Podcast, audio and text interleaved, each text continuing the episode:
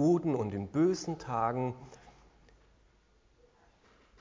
Und ich weiß nicht, ob ihr das kennt, das schleicht sich bei mir manchmal so ein ganz ambivalentes Gefühl ein. Einerseits, man freut sich mit, dass sie sich gefunden haben, dass sie den Mut haben, sich zueinander zu bekennen und verbindlich zu werden füreinander. Aber auf der anderen Seite auch so ein bisschen das Gefühl, ob die wohl wissen, was sie sich da versprechen. Also ich bin ja jetzt schon 20 Jahre verheiratet und ich weiß, ich habe es damals nicht gewusst. Ob die das auch leben können. Ähnlich ging es wohl Jesus auch. Da kommen Leute zu ihm und wollen ihm nachfolgen. Ich will dir folgen, wohin du auch gehst. Ist ja fast wie ein Eheversprechen. Und das ist ja super. Aber Jesus fragt sich auch, ob die wohl wissen, was das bedeutet, mir nachzufolgen. In Lukas 9 führt Jesus drei seelsorgerliche Gespräche mit drei Personen. Und die Fragestellung ist jedes Mal die gleiche, was ist Nachfolge? Was bedeutet es, an Jesus dran zu bleiben, mit Jesus unterwegs zu sein? Ich will dir folgen, wohin du auch gehst. Was muss gegeben sein, dass das dann nachher auch funktioniert und gelingt? Und Jesus verschweigt die Kosten nicht. Das ist das Thema von der Predigt heute. Es ist ein schwerer Text, finde ich, ein sehr schwerer Text, nicht weil er irgendwie äh, vom Textbefund exegetisch schwer zu bearbeiten wäre, sondern weil er so radikal und so kompromisslos ist und so. Früher habe ich über solche Texte gerne nachgedacht und gepredigt, so als Jugendlicher, als Jugendleiter, als Jugendreferent, je radikaler, umso besser. Und dann konnte man es den Jugendlichen richtig reindrücken und mit Jesus unterwegs sein. Das ist nicht nur was für Luschis, sondern nur für die ganz Taffen und so. Aber jetzt denke ich, boah, werde ich dem selber gerecht? Komme ich da überhaupt selber mit und nach? Und ich habe mich schon gefragt, kann ich da überhaupt drüber predigen? Aber auf der anderen Seite, wenn Jesus das sagt, nicht darüber zu reden, das einfach zu verschweigen, wäre auch unfair. Und so denke ich, werden wir uns damit auseinandersetzen müssen. Was heißt es, eng an Jesus dran zu bleiben, ihm nachzufolgen. Vielleicht ist es hilfreich, dass wir zuerst mal einen Unterschied realisieren. Es gibt nämlich einen Unterschied, ob du Christ sein willst oder ob du Jesus nachfolgen willst. Um Christ zu sein, musst du einfach an Jesus Christus glauben. Herr Jesus Christus, ich glaube, du bist Gottes Sohn. Du bist Erlöser. Und ich bringe meine Schuld, mein Versagen zu dir, dass du es ausräumst. Bitte nimm mich als dein Kind an. Dann bist du Christ. Jesus oder Gott adoptiert dich in seine Familie, du darfst zu ihm gehören. Passt, umsonst, gratis, weil du an ihn glaubst, ihm vertraust. Bei Nachfolge ist das ein bisschen anders. Jetzt jeden Tag mit Jesus unterwegs zu sein und Jesus geht voran und an ihm dranbleiben, nicht abzuhängen, das kostet was, das ist gar nicht so einfach. Deswegen habe ich auch dieses Bild da ausgesucht. So von unten auf die Berge zu schauen, auf den Mittagskogel und zu sagen, boah, schöner Berg. Das ist gratis, das kannst du von der Autobahn aus. Aber jetzt auf den Berg hoch zu gehen und von oben runter zu schauen, es ist eine ganz andere Geschichte. Das kostet dich was. Zeit und ein bisschen Puste. Aber wer mal die Welt von oben geschaut hat, von so einem Berg von unten, der weiß, boah, das hat sich gelohnt. Und so beginnt eben auch unser äh, Text. Wir sind im Lukas Kapitel 9, die Verse 57 bis 62. Als sie auf dem Weg weitergingen, fängt unser Abschnitt an. Auf welchem Weg waren die denn, die Jesus mit seinen Freunden und Jüngern? Den Vers davor lesen wir, als die Zeit näher, oder äh, Vers 51, als die Zeit näher rückte, in der Jesus die Erde verlassen und in den Himmel zurückkehren sollte, machte er sich entschlossen auf den Weg nach Jerusalem. Und im gleichen Kapitel, im Vers 22, haben wir gelesen, da sagt Jesus schon, ich weiß, was dort passiert in Jerusalem. Dort werde ich vieles erleiden müssen. Ich werde von den Ältesten und führenden Priestern und Schriftgelehrten verworfen werden. Ich werde getötet werden. Aber am dritten Tag danach werde ich auch wieder auferstehen. Das heißt, sie waren auf dem Weg und Jesus wusste, wohin der Weg geht, nach Jerusalem und das wartet dort auf mich. Das wird keine einfache Geschichte. Und wer mir nachfolgen will, der soll sich nicht auf einen Sonntagnachmittagsspaziergang einstellen. Und deswegen hier diese Verse, Vers 57 und 58. Als sie eben weitergingen, wurde Jesus von einem Mann angesprochen. Ich will dir folgen, wohin du auch gehst, sagte er. Und Jesus erwiderte, die Füchse, die haben Gruben und die Vögel ihre Nester, aber ich, der Menschensohn, hat keinen Ort, wo er sich ausruhen kann. Jünger, die Jesus nachfolgen wollen, haben eine andere Heimat. Ich will dir folgen, wohin du auch gehst, sagt der Erste. Boah, und das klingt ja super, finde ich auch super. Ähm, liebe Grüße. Ähm, ganz toll. So oft kommt es ja nicht vor, dass Menschen sagen, ich will dir folgen, wohin du auch gehst. Da freut man sich doch. Aber Jesu Antwort gibt dem schon eine ziemlich kalte Dusche. Überleg dir gut, was du da sagst. Weißt du eigentlich, was du da versprichst? Weißt du, wohin mein Weg geht?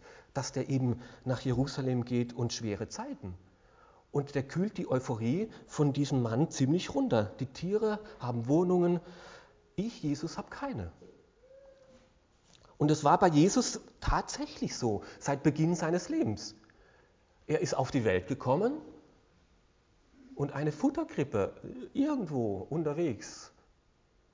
Und dann gleich Herodes, Anmarsch, Eltern in der Nacht geflohen, Flüchtlingskind in Ägypten groß geworden.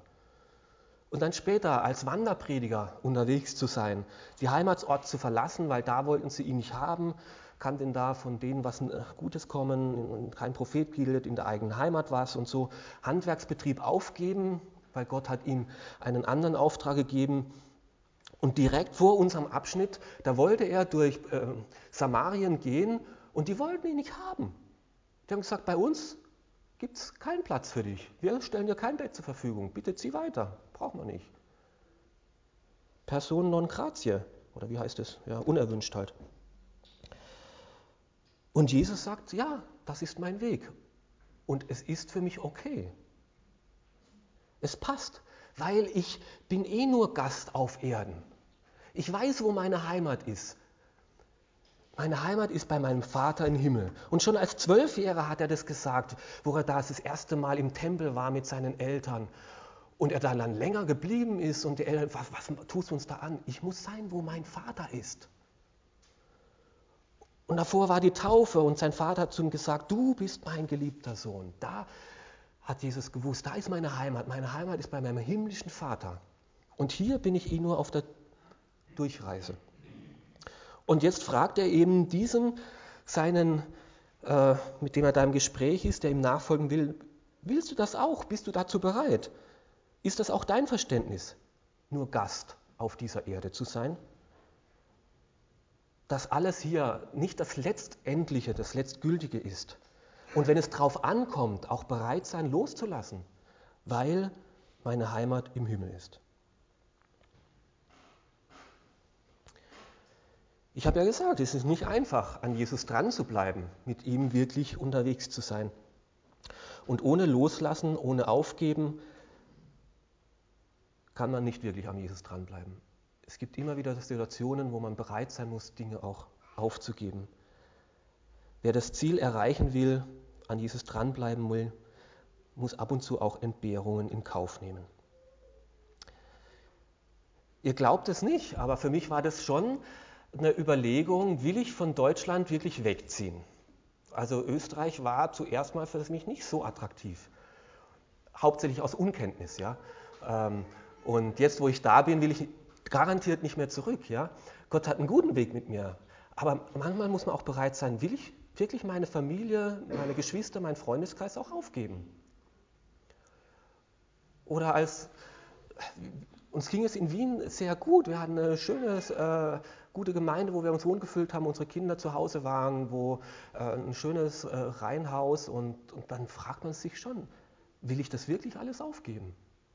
Wer weiß, was vor uns liegt. Und im Nachhinein bin ich so dankbar. Gott hat noch was viel Besseres vorgehabt. Uns geht's, er sorgt wirklich gut.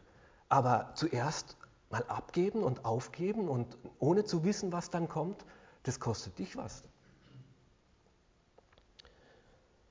wo ist meine Heimat? Einfach nur hier und hier alles mitnehmen und alles einpacken, reisen, wunderschön wohnen, tolle Autos, lustige Freunde, angenehmes Leben. Wenn das das Zentrum ist, dann kann ich nicht an Jesus dranbleiben. Das hindert mich, das ist Ballast oft.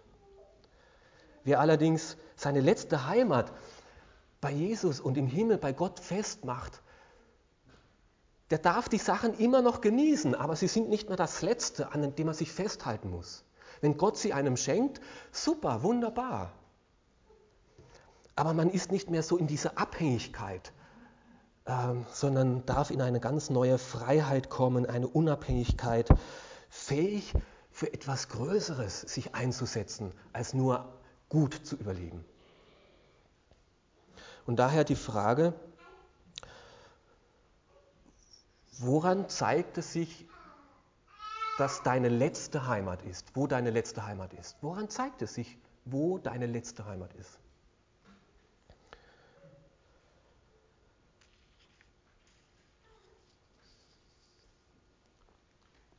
Es wird berichtet noch von einer zweiten Person, die auch kam. Vers 59. Zu einem anderen sagte Jesus, folge mir nach.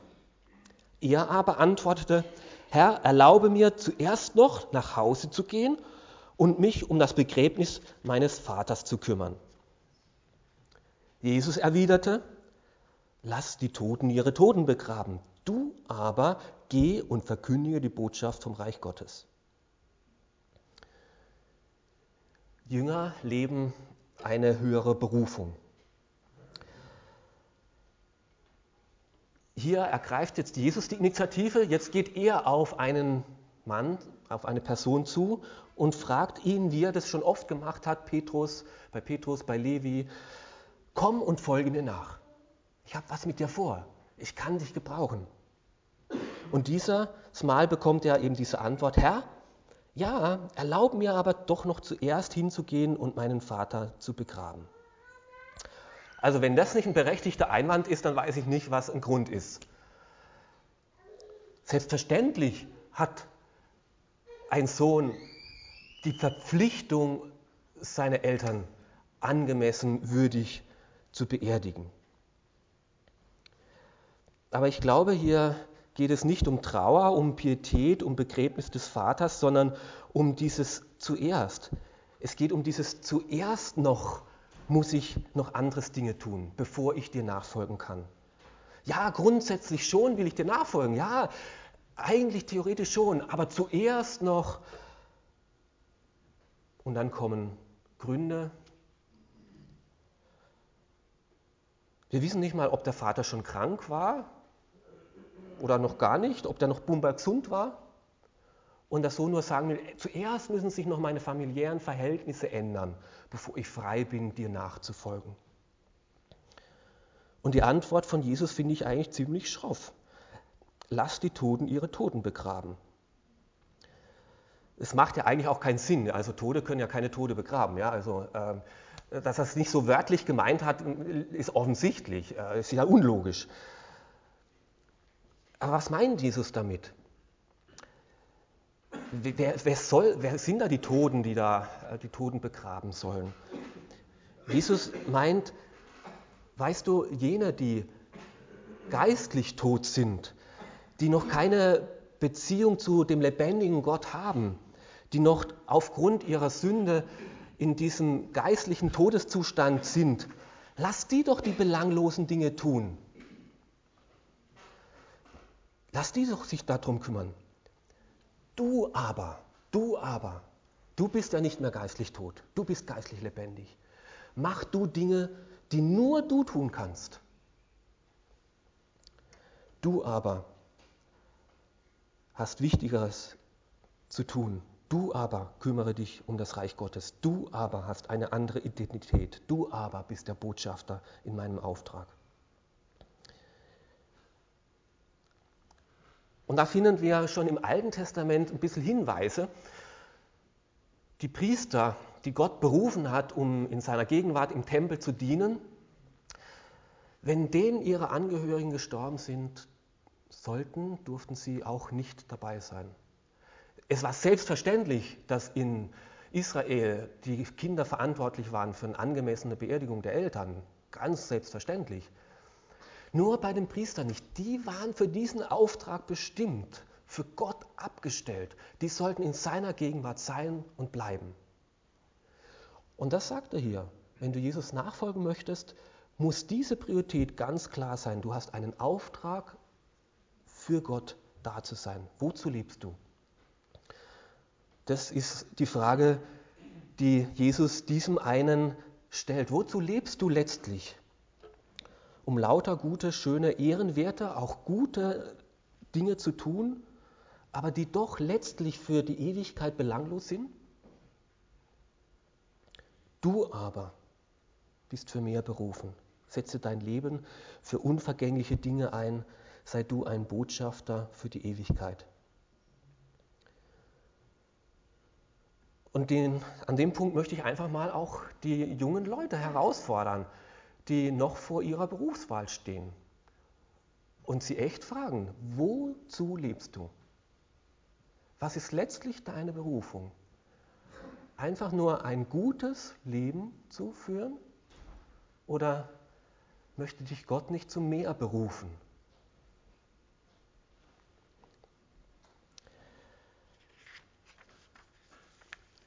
Und noch eine dritte Person geht es um dieses Thema. Wieder ein anderer sagte, ich will dir nachfolgen, Herr, doch erlaube mir, dass ich zuerst noch von meiner Familie Abschied nehme. Und Jesus erwiderte, wer die Hand an den Flug legt und dann zurückschaut, ist nicht brauchbar für das Reich Gottes. Jünger haben ein haben das Ziel vor Augen. Wieder eine dritte Person, wieder kommt diese Person auf ihn zu. Diesmal geht wieder die Initiative von ihr auf. Ich will dir ja nachfolgen, erlaube mir aber, dass ich noch zuerst Abschied nehme von meiner Familie. Wieder eben dieses zuerst. Ich, zuerst meine Beziehungen. Zuerst sind meine Beziehungen zu klären und wichtig. Selbstverständlich will Jesus nicht, dass, dass man die Familie vernachlässigt und äh, seine Familie äh, verabschiedet. Aber für Jesus ist auch klar, wer mir nachfolgen will, für den ist es nicht genug, dass ich nur irgendein Freund bin, nur irgendjemand von vielen. Wer mir nachfolgen will, für den muss ich die wichtigste Beziehung in seinem Leben sein für den muss ich der Herr sein. Jesus gibt ja da wirklich keine bequeme Antwort und die ist ganz schön radikal. Entweder hast du Jesus zuerst oder entweder hat Jesus das zuerst für sich oder es gibt keine Nachfolge. Wenn ich Jesus mein zuerst bekommt, zuerst folge ich dir und niemand anderem, gibt es keine Nachfolge. Ich weiß nicht, ob ihr schon mal pflügen wart. Ich habe es mal versucht mit 16 Jahren. Mein Onkel ist Landwirt und noch Vollerwerbsbauer. Und äh, da habe ich die Sommerferien bei ihm verbracht. Und es war also nicht direkt Pflügen, sondern es waren so äh, Rüben, die da gewachsen sind. Und damit das Unkraut nicht überhand nimmt, äh, gibt es da äh, so ein Gerät da hinten, keine Ahnung wie das heißt, mit so Rädern, die rechts und links neben den Rüben das Unkraut äh, durchhäckseln, den Boden oder sowas. Und da musst du ziemlich genau fahren, damit du eben nicht die Rüben umhäckselst, sondern eben das Unkraut. Und ich da auf dem Traktor und und ständig hinten bin ich auch richtig und ständig über die Rüben. Also nach zwei Reihen hat mein Onkel gesagt, also das, ich muss ja auch noch was verdienen. Ja? Ähm, und hat sich dann selber wieder auf den Traktor gesetzt und hat gesagt, okay, das ist jetzt vielleicht eine Überforderung. Das Problem war, dass ich dachte, ich muss mir auf die Rüben schauen, ob das geht, aber das geht nicht so. Du musst wirklich genau nach vorne schauen. Und die Vorderräder müssen genau passen, damit es hinten auch funktioniert. Wer pflügen will, der muss nach vorne schauen. Die Hand an den Flug legen und zurückschauen, kriegst du nie eine gerade Linie hin. Aber garantiert nie. Und so ist es bei Jesus. Wer nicht ganz klar auf ihn schaut und dass er das zuerst hat, bekommst du nie eine gerade Nachfolge hin. Und da müssen alle anderen menschlichen Beziehungen, die durchaus richtig und wichtig sind, aber manchmal auch zurückstehen, weil ich Jesus nachfolge.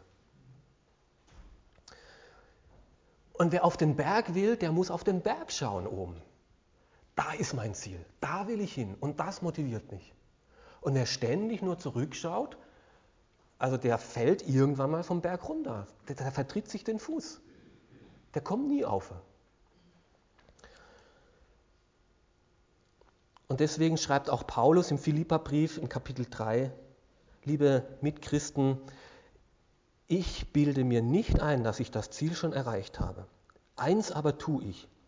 Ich lasse das, was hinter mir liegt, bewusst zurück und konzentriere mich völlig auf das, was vor mir liegt und laufe mit ganzer Kraft dem Ziel entgegen, im Himmel einmal von Jesus begrüßt zu werden.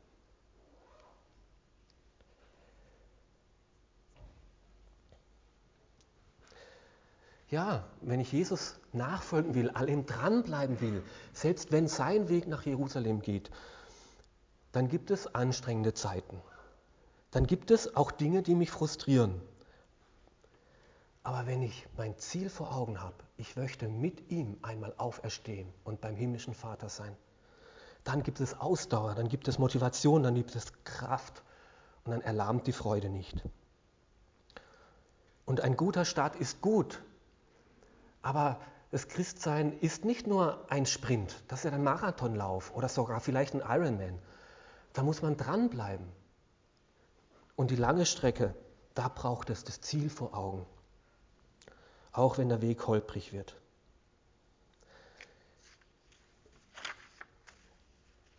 Jesus war also in diesem Gespräch mit diesen drei Personen und hat ihnen unmissverständlich klargemacht, wenn du mir nachfolgen möchtest, wenn du nicht nur Christ sein willst, sondern wirklich mit mir was erleben möchtest, Zeichen und Wunder und mit mir in intimer, guter Gemeinschaft sein will, dann geht das nicht nebenher.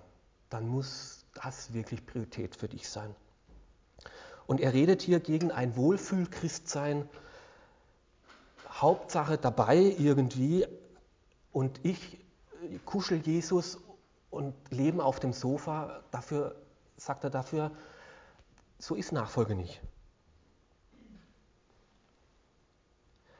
Wir haben vor zwei Wochen einen Missionsvortrag gehabt hier in der Gemeinde am Mittwoch über die Aufbruchsbewegung in Algerien.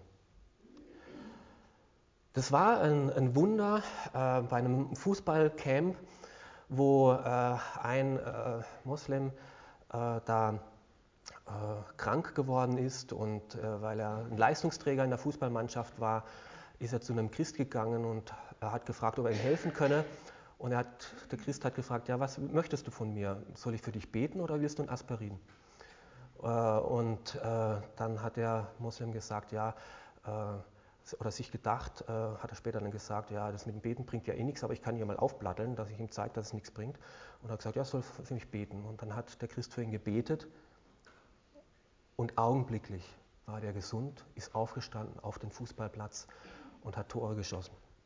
Es hat das ganze Camp so äh, beeindruckt und äh, war so ein Zeugnis, äh, dass alle 40 äh, dort an dem Abend dann bei diesen äh, von ihm wissen wollten, wer an welchen Gott er glaubt, der diese Kraft hat. Und alle 40 haben sich bekehrt an diesem Abend. Das erste Mal, wo 40 Moslems sich gleichzeitig bekehren. Alle 40 sind inhaftiert worden, ins Gefängnis gekommen.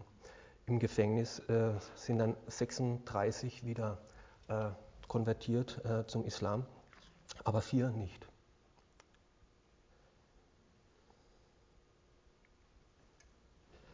Mit diesen vier hat ein anderer Christ dann äh, viel in der Bibel gelesen, Jüngerschaft gemacht und äh, ihnen in den Glauben gestärkt. Und sie haben die Angst verloren, die Angst vor Verfolgung, die Angst vor Repression und sind hinausgegangen. Diese vier. Und durch diese vier hat sich einer nach dem anderen entschieden, bekehrt. In den letzten zehn Jahren über 100.000. Nur in zehn Jahren. Jedes Jahr mindestens 10.000 bis 12.000. So einen Aufbruch gab es noch nie in der islamischen Welt. So dass ein islamischer Staat christliche Gemeinden das erste Mal bewilligen muss, genehmigen muss, dass sie sich versammeln dürfen, weil sie keine Chance mehr haben. Die können ja nicht Hunderttausende ins Gefängnis stecken. Und sicher, es ist Gottes souveränes Handeln. Erweckungen, Aufbrüche können wir nicht tun. Aber es hat schon auch was mit der Hingabe der Gläubigen, der Christen zu tun. Dass sie gesagt haben, meine Heimat ist im Himmel. Und hier ist nur Durchgangsstation. Und selbst wenn meine Familie mich verlässt, ich folge Jesus nach. Mein Leben ist nicht dazu da, damit ich es mir bequem einrichte. Wir haben eine höhere Berufung. Wir gehen hinaus. Und wir behalten das Ziel vor Augen. Wir sind ausdauernd unterwegs und bleiben dran lassen uns von Hindernissen nicht abhalten. Und das gehört auch dazu, damit Gott dann wirken kann.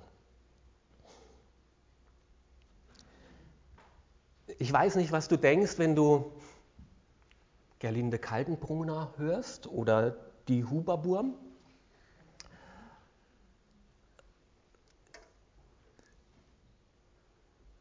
Sie fragen nicht nach einem bequemen Leben einfach. Sie geben ihr Zuhause aus, auf Monate, um irgendwo in den Bergen ein Biwak aufzubauen. Mögen andere gesellschaftskonform ihren irgendwie bequem leben, sie haben für sich eine andere Berufung entdeckt, der sie nachfolgen. Und sie haben das Ziel vor Augen, selbst wenn ich 150 Mal an dieser Stelle runterfall bei den Huberbum in der einen Wand, ich gehe es noch das 160. Mal an, bis ich es schaffe. Und ich muss euch sagen, mich beeindrucken solche Leute. Mich beeindrucken die echt. Ich finde die faszinierend. Und Gott möchte und Jesus möchte, dass wir auch zu solchen faszinierenden Menschen werden die mehr drauf haben, wie Hinz und Kunz Fernsehen zu schauen. Und diese Aussagen sind wirklich radikal. Und die Kosten sind enorm. Und ich habe großen Respekt davor.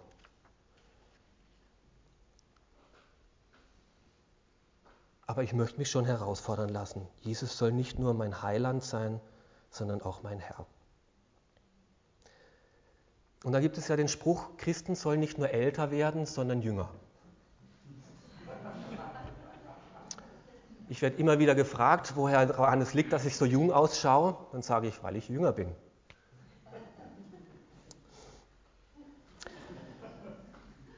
Jesus lässt, lädt uns ein, Jünger zu werden. Jünger wissen, dass ihre eigentliche Heimat im Himmel ist. Und darum haben sie auch die Bereitschaft, Annehmlichkeiten ab und zu auch aufzugeben. Jünger wissen, dass Gott sie zu größerem berufen hat. Und darum sind sie bereit, auch Dienste im Auftrag Jesu anzunehmen und ihn an erster Stelle zu setzen.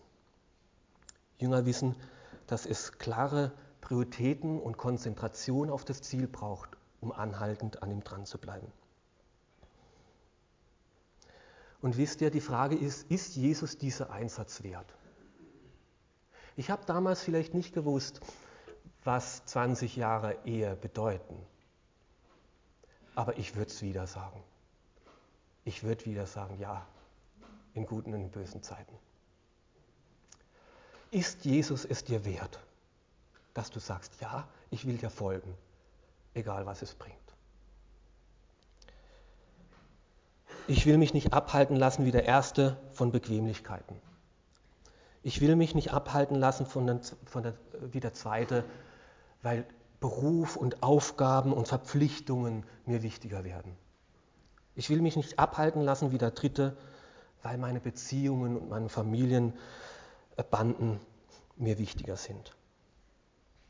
Ich will bereit sein, Schritte aus meiner Komfortzone herauszumachen und dir nachfolgen. Das Traurige ist ja, dass wir von keinem dieser drei den Namen wissen und wir lesen nie mehr etwas von ihnen. Und es macht mich traurig, weil ich davon ausgehen muss, dass sie nicht bereit waren, diese Kosten zu tragen und nicht mitgegangen sind. Deswegen bleiben sie fortan unerwähnt. Von vielen, vielen anderen wissen wir es. Wo Jesus da gesagt hat, komm und folge mir nach, haben viele andere gesagt, ja, ich folge dir. Petrus, Andreas, Jakobus, Johannes, Philippus, Levi, Matthäus, Bartholomäus, Thomas, Simon, Judas. Ihre Namen kennen wir noch. Mit denen hat Gott Geschichte gemacht, weil sie an Jesus dran geblieben sind. Und deswegen hat Jesus dann auch an einer anderen Stelle gesagt, wer sein Leben erhalten will, der wird es verlieren. Es wird in Belanglosigkeit sich auflösen. Wer sein Leben verliert um meinetwillen, der wird es finden. Amen.